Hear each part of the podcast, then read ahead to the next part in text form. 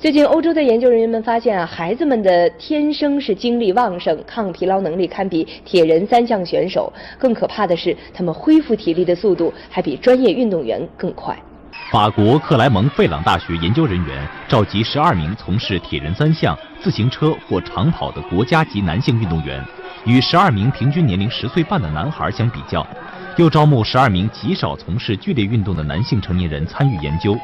三组人员分别做两组七秒钟自行车冲刺骑行，然后连续三十秒尽快蹬自行车。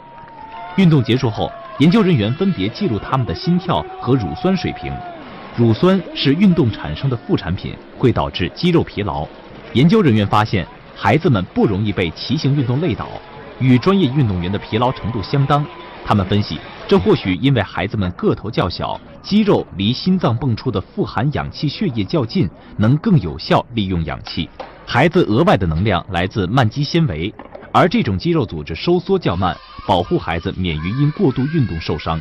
研究项目领头人解释说，孩子们更多动用有氧新陈代谢，因而在高强度运动中比较不容易感到疲劳。另一方面，他们也能更快从身体疲劳中恢复。甚至可以恢复的比受过训练的成年耐力运动员快。